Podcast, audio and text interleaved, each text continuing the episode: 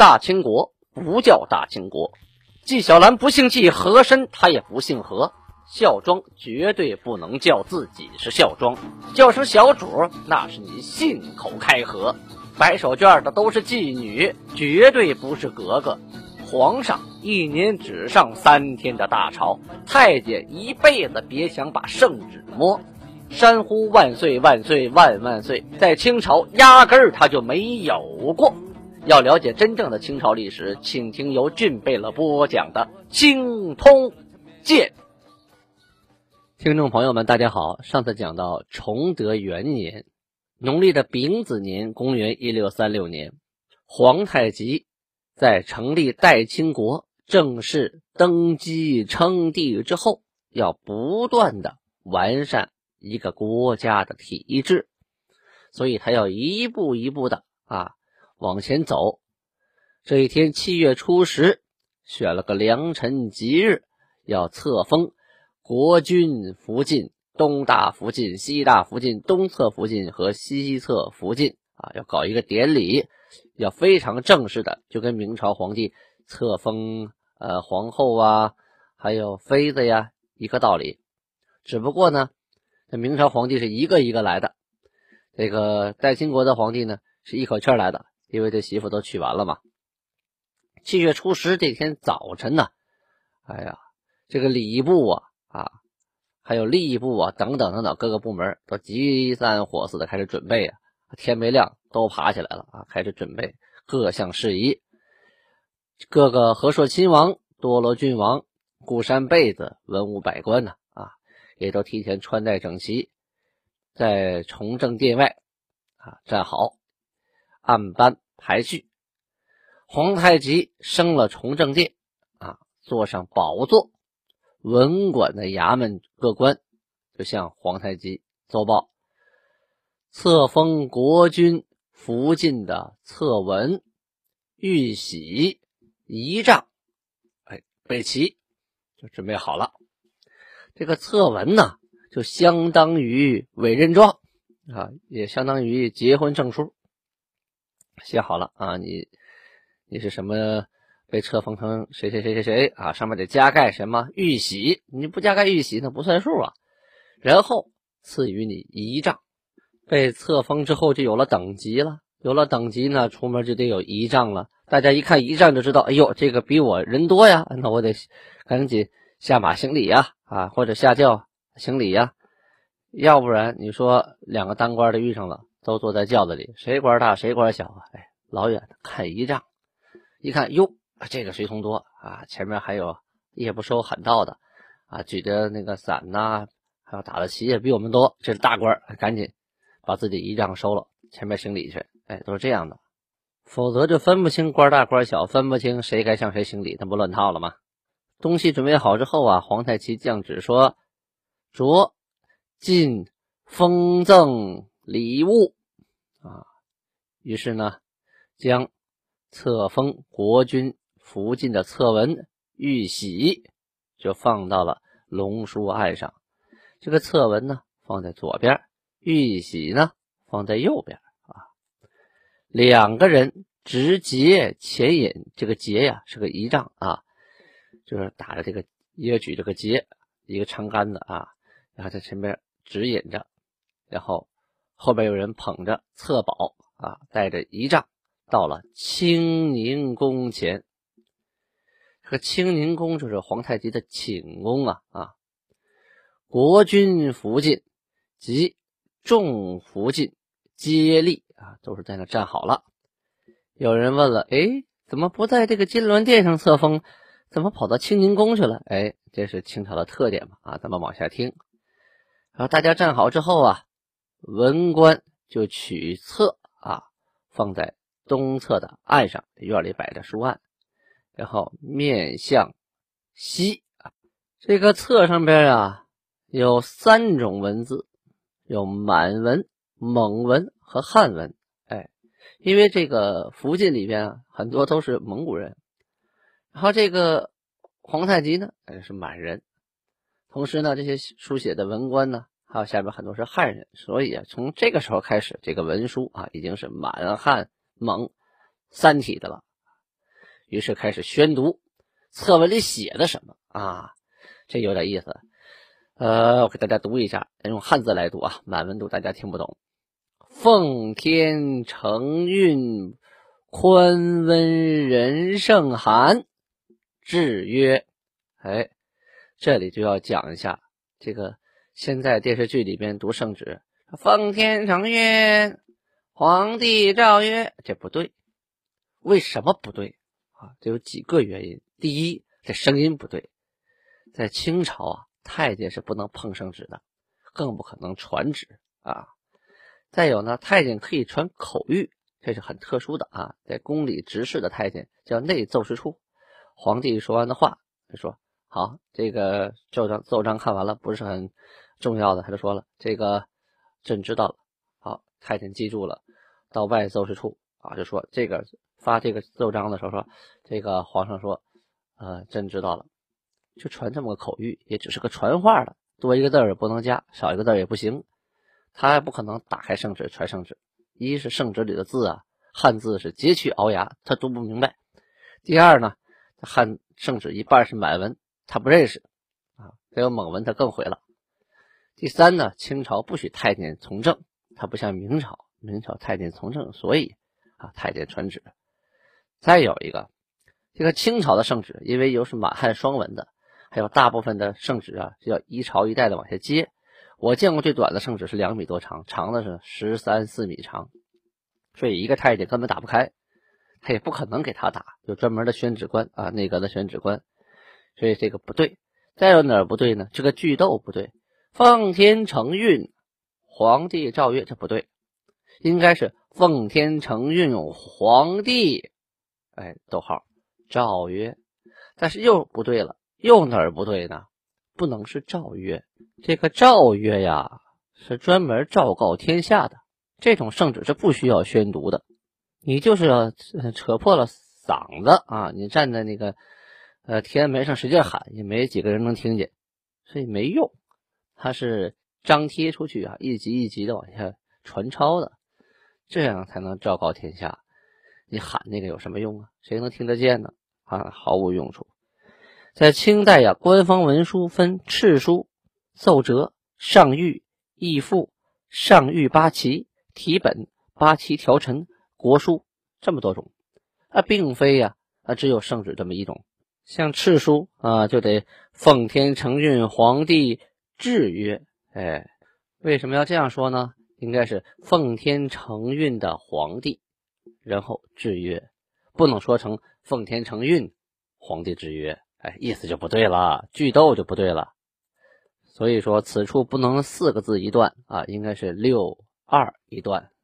像皇帝给谁封官啊，给谁降级呀，给谁颁赏啊，那就得是敕书啊，开头就是奉天承运皇帝。制约，他绝对不可以诏约啊！其实呢，在清朝啊，不光有圣旨，还有上谕啊，他俩还是有点区别的。这个谕呀，啊，有的时候叫上谕，是皇帝啊主动颁发的命令；这个旨呢，又称为圣旨，是针对大臣奏事而下达的指示啊。这个谕和旨啊，有时候通用啊，泛称为谕旨。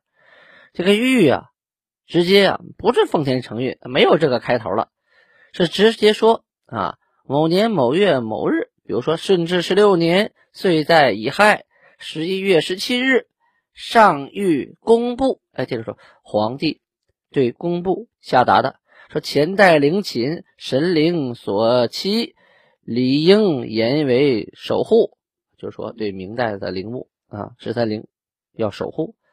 说这这个意思和我们平常理解的奉天承运又不一样了，是吧？再有呢，由于清朝政治的体制的一个特殊性，有八旗的存在，所以啊，专门还有一种叫上谕八旗。这上谕八旗呢，是皇帝啊专门对八旗发布的上谕啊，内容啊，通通都是八旗内部的事务。举例的说。他第一句会这样说：雍正元年十月初六日，奉上谕，八旗护军俱为精兵。前日竟有一名护军不会骑射，岂可将一留在护军？朕已裁退，令前锋统领、护军统领自十一日起即四月空闲，着其操练前锋、护军等等等等等等啊！这就是上谕八旗，专门针对八旗所下的一种呃从上到下的文书。所以说呢，这个很多影视剧啊，把这个十来种文书哈，糊里糊涂的啊，汇成一锅粥，清一水的都让一个太监拿个张小纸，哎，俩手一张，奉天承运。皇帝诏曰：“我跟你说，从头到尾都不对啊！好，咱们言归正传，回到这个策文内容。奉天承运，宽温仁圣寒，制约：大家看到了吧？制约就是专门啊封谁官啊，用制约，他就不能用诏曰了，就告诉天下那没有用啊。天地受命以来，既有寒主一代之志，则。”必命匹配心腹亲近福晋，赞襄朝政，坐立成双，同立功德，共享富贵。此乃亘古之志。信守三纲五常，系古圣函等所定大典。今我正大位，当效古圣函。所定之大典，又蒙天佑，德育福晋，系蒙古科尔沁部博尔济吉特氏，特赐而已。册宝位居诸福晋之上，命为清宁宫中宫国君福晋，而勿以清廉端庄仁孝。谦恭之意，训回诸福晋，更以尔贤德之训，使天下妇人效法，勿为我之志意。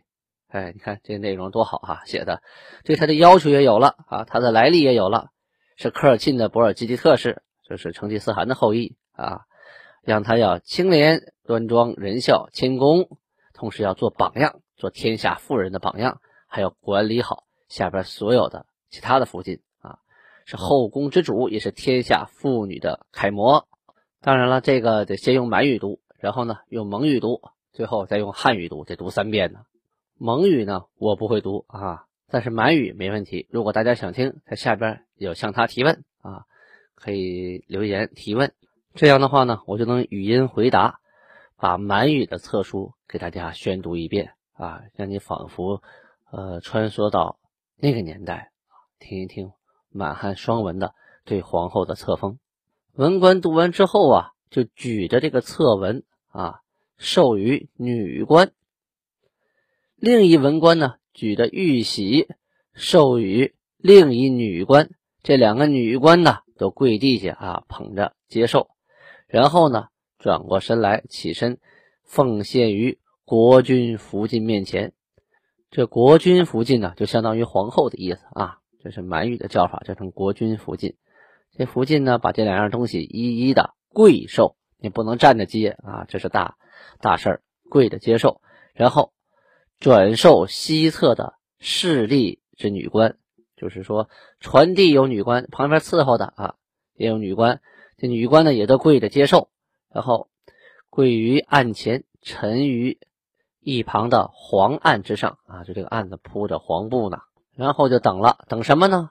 等金椅，还有金凳，还有等等等等仪仗啊，这人都进来排列完毕，这国君福晋呢正式入座，哎，人家也有人家的仪仗啊，有人家的宝座呀，册封国君福晋的典礼，这算是完毕，各个文官啊致节于前。啊，是就是在被持节的那个人呢，引领着到崇政殿向皇帝汇报啊，跪奏说册封国君福晋典礼完毕啊。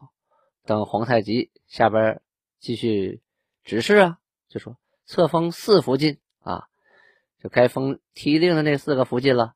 于是齐举册文，啊，仍命二人直接前引，这都跟前面一样啊。再到清宁宫前，各个文官将封东大福晋的满蒙汉三体策文沉于案上，一一宣读。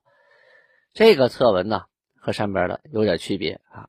奉天承运，宽温仁圣寒，制曰：天地受命以来，既有寒主一代之志。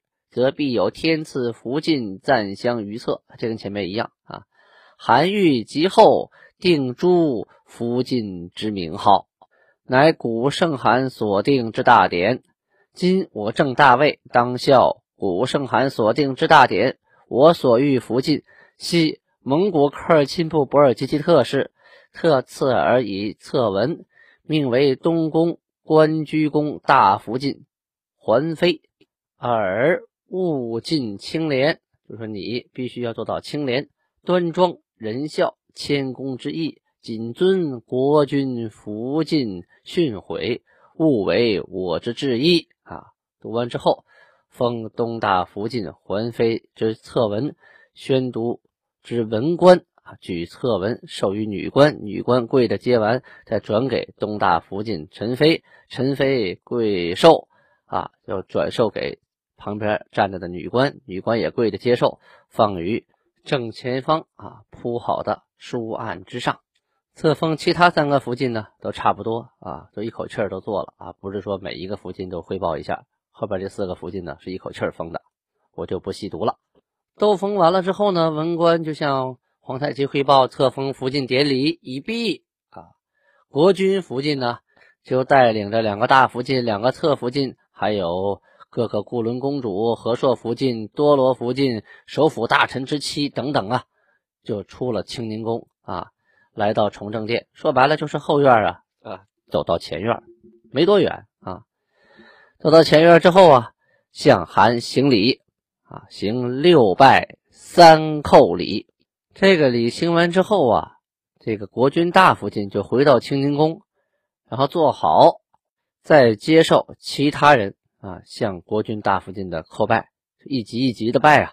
两个大福晋，两个侧福晋，还有和硕福晋、多罗福晋首辅大臣的妻子也行六拜三叩礼。再其次呢，固伦公主、和硕福晋、多罗福晋，还有首辅大臣之妻啊，向二大福晋和二侧福晋再行礼。这回呢，就不是六拜三叩了，是四拜两叩礼啊。两个大福晋，两个侧福晋。啊，互行二拜一叩礼啊！你也拜拜我，我也拜拜你啊！叩拜完毕呀，呃，和硕亲王、多罗郡王率文武各官啊进贺表，满文的贺表。赞礼官呢，赞排班，他就喊排班，所以大家一对一对一对一直对好。你你也想，那么多官员一块挤到店里，那不挤放炮了吗？他一定得是排好班次啊。